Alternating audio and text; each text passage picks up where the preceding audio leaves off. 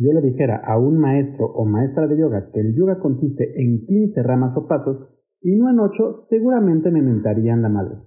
Me dirían con toda seguridad que la Ashtanga Yoga o Yoga de las ocho ramas fue descrito por Patanjali en los Yoga Sutras y que ese es el camino del yoga desde hace miles de años. Y la verdad es que tendrían razón en todo, pero estarían juzgándome y mentándome la madre basándose en su propia ignorancia. Nadie puede negar que la Ashtanga Yoga existe y que fue descrito por Patanjali en los Yoga Sutras, pero la realidad es que en la escena del yoga occidental nos encanta contradecirnos y simplificar la realidad de forma que podamos sistematizarla, empaquetarla y venderla más fácilmente. A fin de cuentas, entre más simple sea el yoga, será más fácil decirnos expertos o expertas en el tema y poder crearnos esa idea de que somos seres superiores a las demás personas.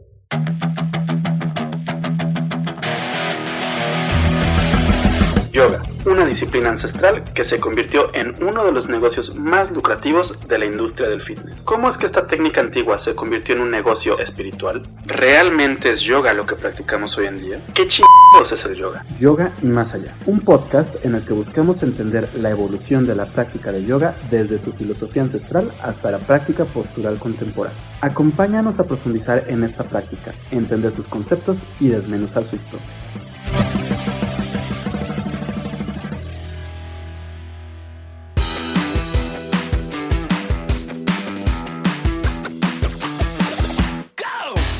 Bienvenida, bienvenido a Yoga y Más Allá, el podcast de Yoga Nidra MX, en el que buscamos diseccionar la filosofía e historia del yoga para poder llevar una práctica más informada y libre de apropiación cultural. Yo soy Rodrigo Delgado y en este episodio quiero hablarte sobre el yoga upanishadico, o mejor dicho, los yogas de los Upanishads. Y es que debes saber que la filosofía y práctica del yoga descrita en los Upanishads tiene poco o nada que ver con la visión que tenemos en la escena del yoga occidental. ¿Y por qué empecé hablando de un yoga de 15 ramas? Bueno, porque en los Upanishads se proponen una gran variedad de sistemas de yoga y uno de ellos es el de 15 pasos. En los próximos minutos voy a llevarte por un breve recorrido a través de los yogas propuestos en los 20 Yoga Upanishads, buscando abrirte la curiosidad y que leas los textos completos. Acompáñame en este breve recorrido a través del yoga upanishadico. Los Yoga Upanishads en las certificaciones de yoga, les encanta vendernos la idea de que el yoga nació en los Vedas y que siglos después se empezó a desarrollar de una forma muy escueta en los Upanishads. Nos dicen que los Upanishads son 108 textos sagrados en los que se describe la doctrina Vedanta, y que por lo mismo se empieza a ahondar en el yoga como una disciplina espiritual. Y aunque esto es verdad, únicamente nos están dando una breve visión de la realidad. Primero, Debes saber que existen un sinfín de textos a los que podemos llamar Upanishads y existen diferentes listas en las que se habla de la existencia de 20, 200 o hasta 1000 Upanishads. Sin embargo, existe un texto considerado Upanishad en el que se habla de la existencia de miles de Upanishads, pero de los cuales únicamente 108 son de interés, y que de esos 108 solo 10 son indispensables. Me refiero al Muktika Upanishad, el texto que definió el canon al que tanto nos acatamos hoy en día. Los Upanishads dentro de este canon suelen dividirse en diferentes categorías dependiendo del tema o la visión de los mismos. De esta forma, existen los Upanishads mayores, que son los que resumen toda la doctrina Vedanta, los Sannyasi Upanishads, que son los dedicados a la renuncia, los Shaiva Upanishads, que son los que toman a Shiva como deidad principal, y los Yoga Upanishads, que hablan del yoga en sí. Existen otras categorías, pero si quieres conocer más al respecto, te invito a escuchar el episodio que subí justamente sobre los Upanishads. El punto aquí es que existen 20 textos en los que se empieza a describir la práctica del yoga clásico, pero estos textos no son necesariamente tan antiguos como nos los cuentan en las clases de yoga. De hecho, al igual que con la mayoría de textos sánscritos tradicionales, se desconoce la fecha en la que fueron escritos o compuestos. Esto se debe a que a lo largo de la historia se han encontrado diferentes manuscritos de todos estos Upanishads, manuscritos que pueden ser una copia casi exacta entre sí y a los que solo se les cambian algunas expresiones gramaticales o también que son radicalmente diferentes entre ellos. Por lo tanto, poder dar con una fecha exacta de la composición de los textos es una tarea prácticamente imposible. Hoy en día se especula mucho sobre la fecha en la que se escribieron todos estos textos. Hay quienes creen que varios de los Yoga Upanishads se escribieron en el mismo periodo que el Mahabharata, es decir, hacia el siglo III antes de nuestra era pero una mayoría asegura que estos Upanishads se compusieron en algún punto entre el año 100 a.C. y el 1100 de nuestra era, es decir, en un periodo de 1200 años. Por si fuera poco, académicos como James Mallison creen que algunos Yoga Upanishads fueron además adaptados en algún punto del siglo XIII para incorporarles las ideas del Hatha Yoga de la subtradición hindú Natha. Como dato curioso, todo el Hatha Yoga y conceptos tántricos dentro del mismo derivan principalmente de esta subcorriente. Entonces, los Yoga Upanishads no son textos tan antiguos como nos hacen creer en las certificaciones de yoga. Esto nos demuestra que en las diferentes tradiciones que practicaban yoga, varias rechazaban las enseñanzas de Patanjali. Esto lo digo porque se proponen caminos muy diferentes a los que propone Patanjali en los Yoga Sutras. Aunque claro, también encontraremos algunos textos que sí retoman las enseñanzas de aquel sabio. Como ya lo mencioné, existen 20 Yoga Upanishads que describen la práctica del yoga como tal. Pero existe un Upanishad que no se encuentra catalogado como Yoga Upanishad, pero en el que se da inicio con la práctica del yoga. El Katha Upanishad. El Katha Upanishad es uno de los Upanishads mayores. En él se narra el encuentro entre Nachiketa, un joven sacrificado por su padre, y Yama, el dios de la muerte. Al llegar al reino de Yama, el joven Nachiketa se ve forzado a esperar tres días sin agua y sin comida, porque el dios no se encontraba en sus aposentos. Al ver que la visita lo había estado esperando por tanto tiempo, el dios decide concederle tres deseos, y ante la oportunidad, el único deseo del joven fue que le respondiera una duda. Nachiketa dijo, hay una duda que surge en mí cuando muere un hombre. Algunos afirman que su alma también muere, y otros dicen lo contrario. Esto me gustaría conocer. Si tú me lo muestras, este es mi tercer deseo. La muerte respondió. En este punto, incluso los dioses han dudado. No es un tema fácil de comprender. Te ruego que escojas otro deseo. Oh Nachiqueta, no me obligues a responder. Mas Nachiqueta replicó, Ciertamente, en este punto, incluso los dioses han dudado. Con toda seguridad, pues, no hay otro deseo mejor que este. Ningún hombre es feliz por la riqueza. ¿Acaso poseeremos riquezas cuando te tengamos que ver? ¿Acaso viviremos cuando tú reines sobre nosotros? Solo este deseo quiero alcanzar. ¿Qué mortal después de conocer la libertad de la vejez gozada por los inmortales apreciaría vivir una larga vida en esta tierra? Donde no existen los verdaderos placeres que nacen de la belleza y el amor.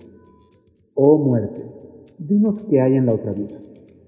Nachiqueta no escoge otro deseo sino aquel que es la llave del mundo de las tinieblas. Este deseo termina despertando una intensa plática entre Nachiqueta y Yama, una plática en la que el dios explica la naturaleza del Atman y el problema de los placeres y sufrimientos mundanos. Y aquí es cuando Yama empieza a mencionar la práctica del yoga por primera vez. Aquel que, por medio del yoga de la meditación en sí mismo, comprende a Atman dentro de él como Dios, deja muy atrás la alegría y la tristeza. No solo menciona la práctica por primera vez, sino que de acuerdo a académicos como Paul Dessen, empieza a mencionar algunos elementos de la misma práctica. Aquí es importante mencionar que el Katha Upanishad no es considerado dentro de los Yoga Upanishads porque realmente no profundiza en la práctica del yoga como tal. De hecho, solo la menciona brevemente. Sin embargo, la práctica del yoga sí se describe a profundidad en varios de los Yoga Upanishads. De hecho, algunos de estos textos podrían ser considerados como manuales de yoga. Como ya lo mencioné, existen un total de 20 Yoga Upanishads. Algunos de ellos son muy cortos y muchos otros son muy extensos. Por lo mismo, hablar a profundidad de cada uno de ellos nos tomaría muchísimo tiempo.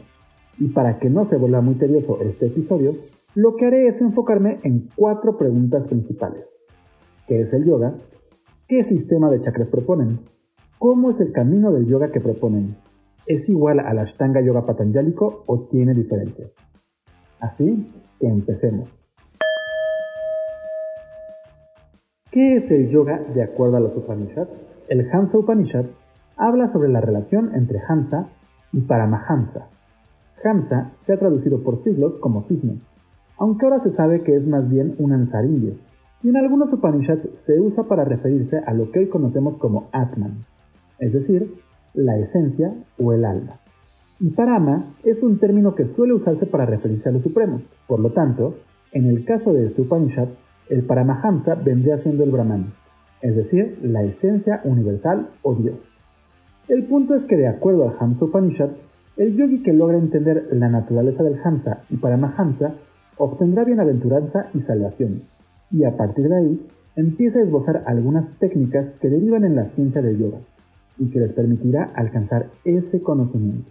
Curiosamente, en el Darshana Upanishad, Samkriti Maharishi le pide a Datareya o a Vishnu que le explique la ciencia del yoga, y entre línea y línea le explica al joven discípulo que la meta del yoga es la de liberarse de la transmigración, es decir, del samsara, o ciclo de renacimiento.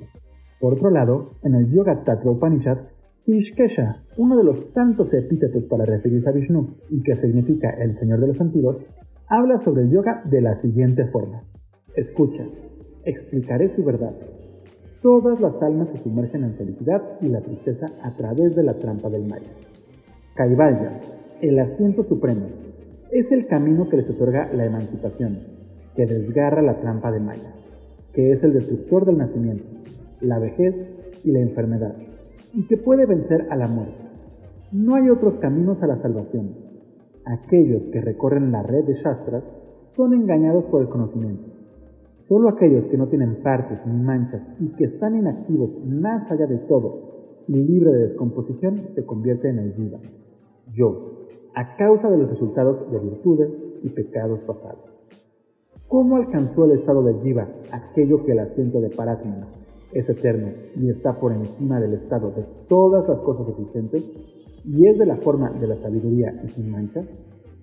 Poco más adelante menciona un concepto que nos puede ser más conocido, e incluso el yoga se vuelve impotente para asegurar el moksha cuando está desprovisto de jnana. Entonces, el aspirante después de la emancipación debe practicar firmemente tanto yoga como jnana. En otras palabras, lo que recalca el Señor de los Antiguos en el texto es el hecho de que el yoga es la disciplina que, junto al conocimiento, nos ayudará a asegurar el moksha o liberación del samsara.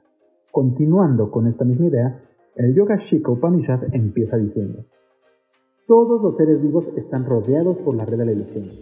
Oh Dios, Parameshagua, oh Dios de los dioses, ¿cómo lograrán la salvación?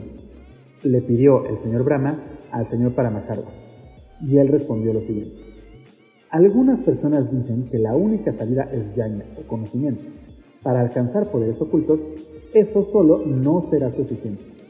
¿Cómo puede jnana sin yoga conducir a la salvación? También es cierto que el yoga solo sin jnana no conducirá a la salvación. Entonces, quien aspira a la salvación debe aprender jnana y yoga juntos. Como una cuerda ata a un pájaro, las mentes de todos los seres vivos están atadas. Las indignaciones e investigaciones no afectan el vínculo de esta mente. Así que la única forma de conquistar esta mente es a través de la victoria sobre prana, no hay otra opción para obtener la victoria sobre prana excepto el yoga, y no hay métodos excepto los mostrados por los Siddhas.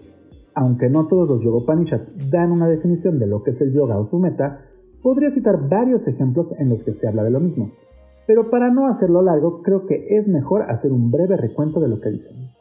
Como podrás ver, nunca dicen que el yoga signifique la unión del cuerpo, mente y alma. De hecho, esa definición nació en los años 30 cuando la YMCA abrió programas de apoyo al yoga postural. Y surgió porque esa era la filosofía de la misma YMCA, porque el lema de la organización es o era Spirit, Mind, Body. Espíritu, mente, cuerpo. Entonces, ¿qué es el yoga de acuerdo a los Upanishads? De acuerdo a la filosofía upanishadica, vivimos en un mundo de ilusión al que llamamos Maya. Todos los seres vivos estamos permeados por Atman o Hamsa, es decir, el alma. Pero esta alma es inmortal y se encuentra condenada, por decirlo así, al samsara, es decir, a transmigrar de cuerpo en cuerpo durante toda la eternidad. Y el yoga, junto al jnana o conocimiento, es la herramienta que nos permitirá salvarnos del mundo de Maya o liberarnos del samsara, es decir, fusionarnos con el Brahman o con Paramahamsa, convirtiéndonos en uno con el universo. A raíz de esto, los 20 Yoga Upanishads retoman diferentes caminos del yoga. Sin embargo, a grandes rasgos, podemos decir que la mayoría, si no es que la totalidad de esos caminos, hablan de la importancia de la renuncia y del conocimiento del Brahman para poder alcanzar la liberación o moksha. ¿Y cómo podemos alcanzar ese conocimiento? a través de la contemplación, es decir, realizando una práctica de yoga principalmente meditativa que nos permita alcanzar el samadhi o iluminación. Esto es importante porque a diferencia de lo que pensamos en Occidente, la meta del yoga no es la iluminación, la meta es la liberación. Y la iluminación solo es el paso avanzado dentro del mismo yoga. Bueno, bueno, bueno, y a todo esto, ¿cuál es el camino del yoga según los Upanishads? Los Upanishads y el camino del yoga. En Occidente nos encanta pensar que el Ashtanga Yoga Patanjalico es el único y verdadero camino del yoga. Prácticamente todos los libros de yoga occidentales hablan de la importancia del yoga de las ocho ramas que propone Patanjali en los Yoga Sutras y en cómo podemos seguirlo en el mundo moderno. Pero en lo personal, esta es una afirmación que me molesta mucho, pues aunque sí es uno de los sistemas más difundidos en la historia, no es el único sistema y también deriva de un yoga muy diferente al yoga que practicamos en la actualidad. Esto, si tomamos en cuenta que nos encanta decir que el yoga que practicamos deriva del Hatha Yoga, y en especial del que se describe en el Hatha Yoga Pradipika, donde por cierto se propone un yoga de seis ramas o pasos, porque los yamas y niyamas se consideran como algo elemental. ¿Por qué hablo del Ashtanga Yoga Patanjali? El Yoga Tattva Upanishad empieza diciendo, el abuelo Brahma, habiendo saludado al Señor del Universo, Vishnu, y habiéndole presentado los debidos respetos, le pidió así, por favor, explícanos la verdad del yoga, que incluye los ocho subordinados. Y así como el Yoga Tattva Upanishad, varios Yoga Upanishads retoman la idea de un yoga de ocho miembros o ramas. Entre ellos se encuentran el Darshana Upanishad, el Shandila Upanishad, el Trishki Brahmana Upanishad y el Mandala Brahmana Upanishad, entre otros.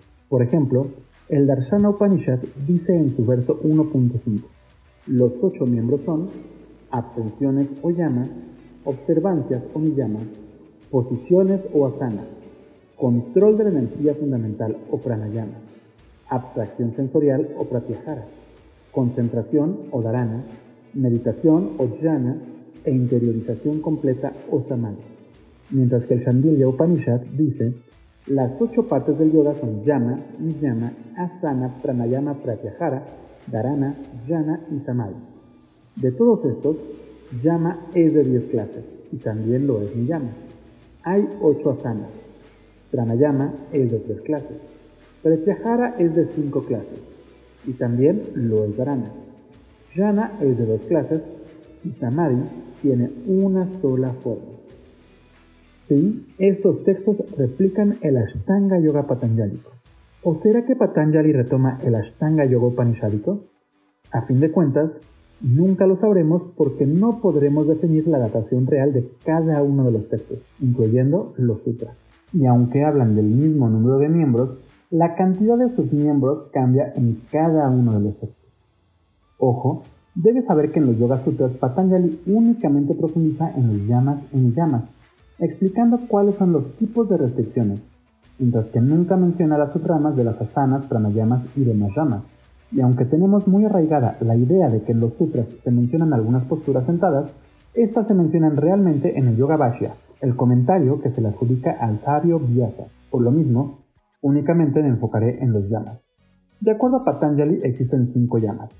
Ahimsa o no violencia, Satya o veracidad, Asteya o no robar, aparigrana o no acumulación y brahmacharya o celibato, aunque este último también lo traducen como moderación para que se encaje mejor en nuestro estilo de vida. Sin embargo, en el Darshana Upanishad se mencionan 10 llamas, no violencia, veracidad, no robar, moderación, compasión, ecuanimidad, fortaleza de espíritu, confianza para alcanzar el objetivo, moderación en la dieta y limpieza.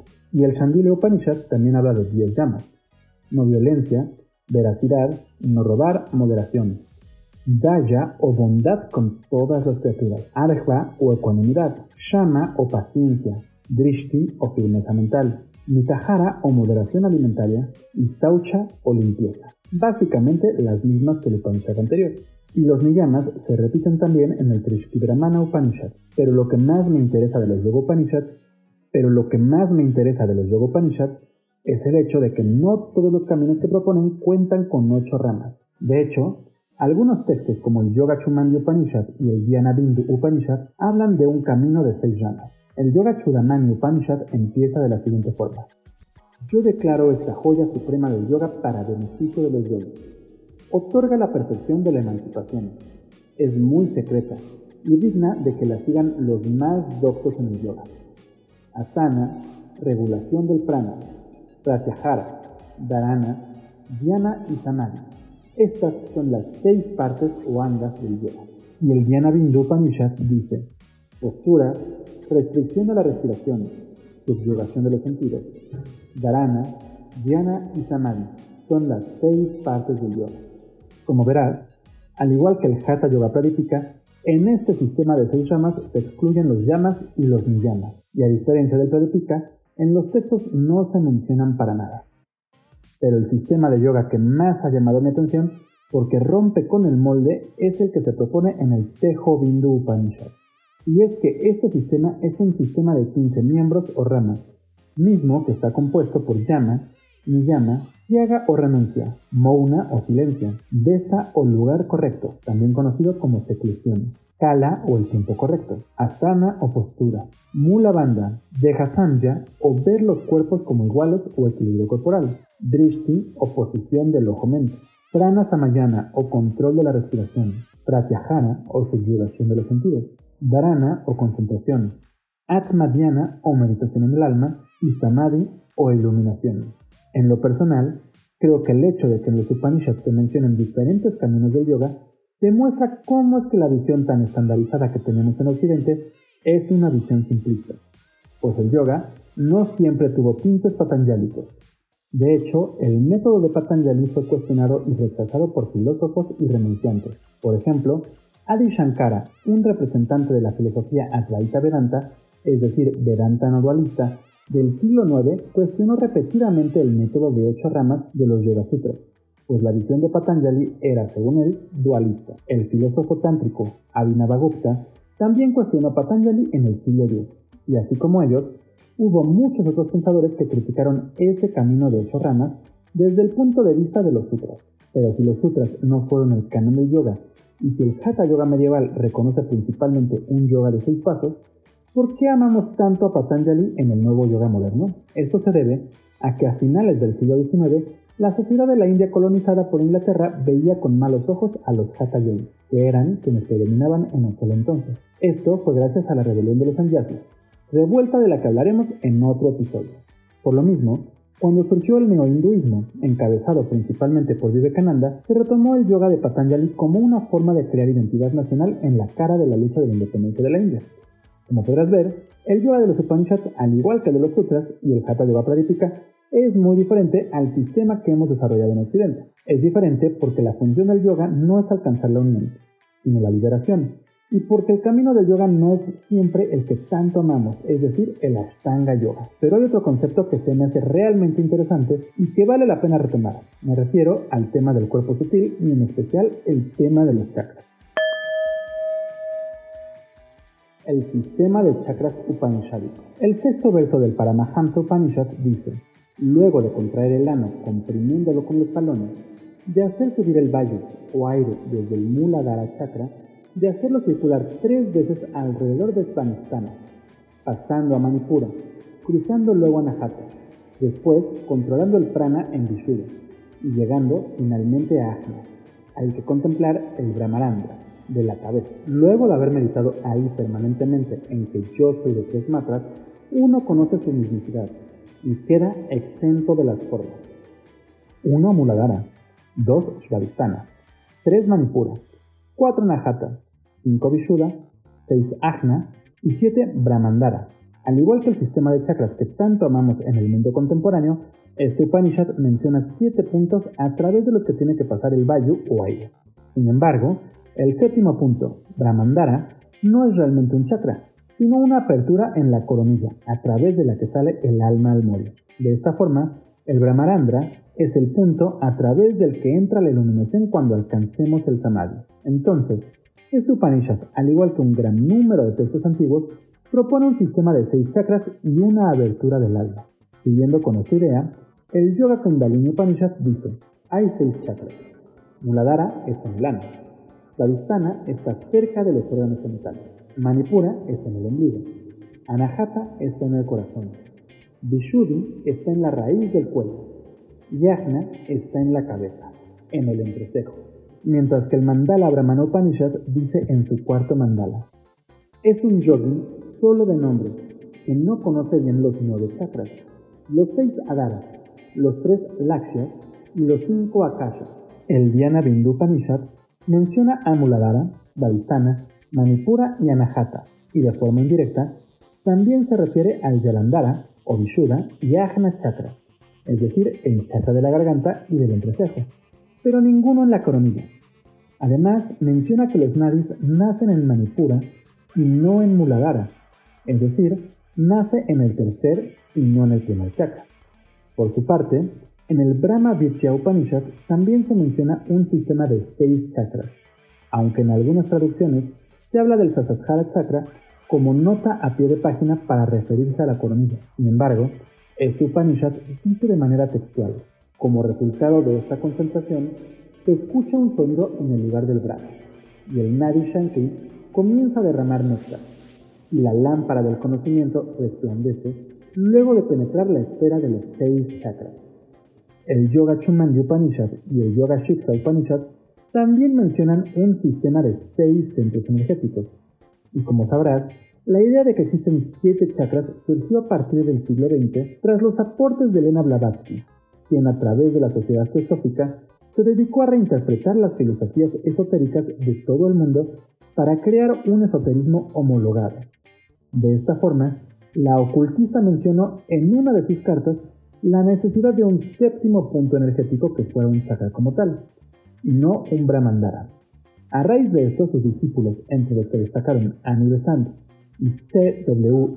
Peter, propusieron el séptimo chakra que conocemos hoy en día. Si realmente quisiéramos hablar sobre el yoga upanishadico y sus diferencias con el yoga postural contemporáneo, terminaríamos abarcando miles y miles de horas. Primero tendríamos que dedicarnos a leer y analizar cada uno de los 20 Yoga Upanishads. Además, tendríamos que catalogar cada uno de estos textos de acuerdo a la escuela del pensamiento que siguen y por ende el estilo que retoman. Y a raíz de esto, sacar las similitudes y diferencias entre las enseñanzas de cada uno de los textos. Pero esa es una tarea titánica y que sería mejor dejarla para algún texto académico en forma. Por lo pronto, analizando muy brevemente la finalidad del yoga, sus caminos y conceptos del cuerpo sutil, como es en este caso el de los chakras, podemos empezar a notar cómo es que el yoga upanishadico tiene poco o nada que ver con el contemporáneo. Empecemos hablando sobre la definición de yoga y la finalidad del mismo. Hoy en día tenemos la creencia de que el yoga es unión, unión de cuerpo, mente y alma, y que la manera de lograr esa unión es a través de nuestra interpretación de la Ashtanga Yoga Patanjalica. Decimos que lo primero es mantenernos en lo ético, es decir, los llamas y los niyamas, aunque en realidad únicamente hemos memorizado el concepto de ahimsa. Decimos que después debemos dedicarnos a la práctica de posturas, de hecho, el 99.9% del yoga contemporáneo está dedicado única y exclusivamente a las posturas. Ya después podemos hablar de pranayama y jhana, es decir, control de respiración y meditación, dos conceptos que a veces aplicamos durante las clases de yoga postural. En general, todas las maestras y los maestros se terminan olvidando de Dharana y Pratyahara y se saltan a hablar del sanal, que es ese estado de unión o iluminación, en resumen, decimos que yoga es una disciplina que busca llevarnos a la unión y que para ello debemos seguir un camino de ocho pasos. Además, tenemos muy extendida la idea de que existen siete chakras que son círculos energéticos a través de los cuales debe pasar la energía sutil o prana. Pero el yoga y conceptos upanishadicos son diferentes, pues para los Upanishads el yoga es una disciplina o rama espiritual con la que se busca eliminar el karma y alcanzar la liberación del samsara o ciclo de renacimiento. La meta del yoga upanishadico, así como el patanjálico, no es el de alcanzar la unión. Sin embargo, esa unión o iluminación sí es parte del proceso que debemos de seguir los yogis para poder conocer a Dios o a la esencia divina y poder liberarnos así en vida o al morir. Un detalle que sí se aproxima al cuerpo filosófico del yoga contemporáneo es el hecho de que en varios yoga upanishads se menciona una Ashtanga Yoga con los mismos pasos que propone Patanjali. Sin embargo, en el caso de los yamas y los niyamas, los Upanishads suelen complementar los propuestos en los Yoga Sutras, agregando cinco o más. Y aunque sí hay Upanishads que refuerzan esta idea, hay otros que proponen caminos de seis pasos, y el Tejo Bindu Upanishad propone un sistema de hasta 15 pasos.